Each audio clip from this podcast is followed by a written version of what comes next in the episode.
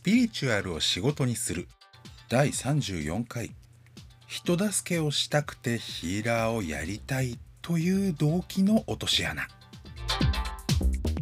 第32回の放送で自分が輝きたいからヒーラーになりたいヒーラーをやりたいという人の、まあ、その動機についてのちょっとね問題かもしれないんじゃないんですかっていう部分をねある意味感じ悪く、えー、お話ししたわけですけれどもじゃあですよじゃあその何だったらいいのかっていうお話です。でその何だったらいいのかって言った時に多分ね真っ先にその思いつくのが特にね自分が輝くっていうのじゃダメですよみたいなお話を聞いた後であそれならっておそらくね誰もが思いつきそうな動機が人助けをしたい人を救いたい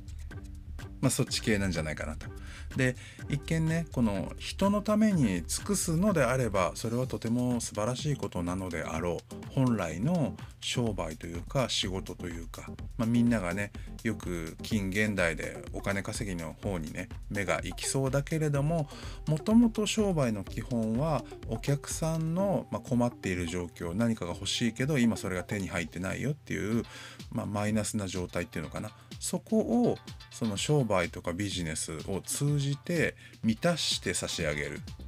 でそれによってお客さんが、まあ、自分の要望欠乏が満たされたのでありがとうというその感謝と尊敬の気持ちの証としてお金を払うみたいなね。美しい商習慣。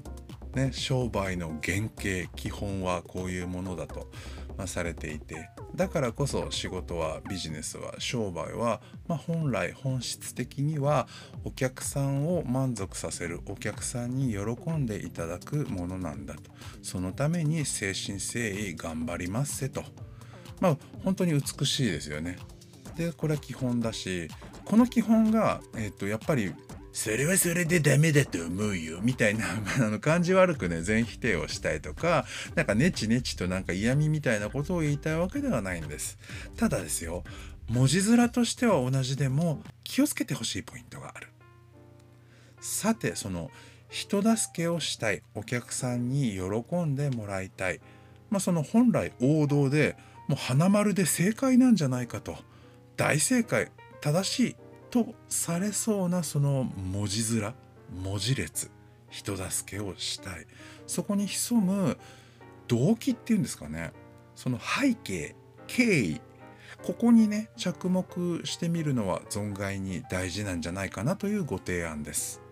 最終的に出てきた言葉が人助けをしたい。そのためにヒーラーになりたい。であったとしてもそう言うまでそう思うまでにどんな流れどんな経緯でそうなってるかが意外と大事なんですよね。でじゃあ何だったらやばいのと 何だったらいいのっていうようなお話を、まあ、端的にしていこうと思うんですけど代表的なやばい3大パターン挙げてみました。勝手な食材気取りそれから何様な勘違い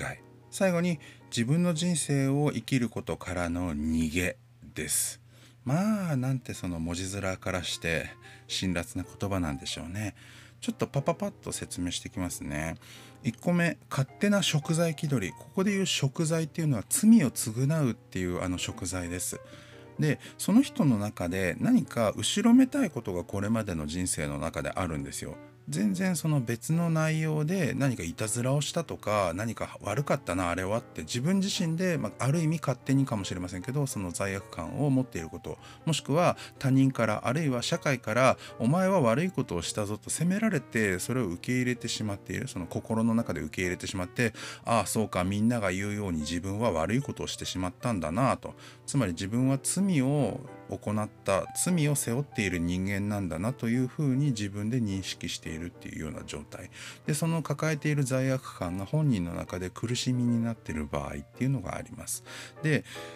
それってねまずその本人の頭の中というか心の中の問題だけだったりもするのでそもそも本当にそれ食材っていうかが必要なことなんですか？みたいな話なんですよ。本当にねあの法律的に刑事裁判みたいなものを経てですね有罪判決を得たとまあ、つまりそれで、えーと、犯罪者みたいなことにあの形はなってしまったっていうのであればまあそれはそれでねじゃあ法律の話だよねって言って懲役何年ですってはいしっかり勤めてきましたよみたいなそれで償ったっていうことにすればいいみたいな話でもあったりするんですよね。あのあえてドライに捉えればですよ。であのやっぱりねそこまでの話じゃないよって人がまあ多いんだと思うんですよね一般的にはね。でじゃあ実際どうですかっていうと単に本人が気にしてるだけ。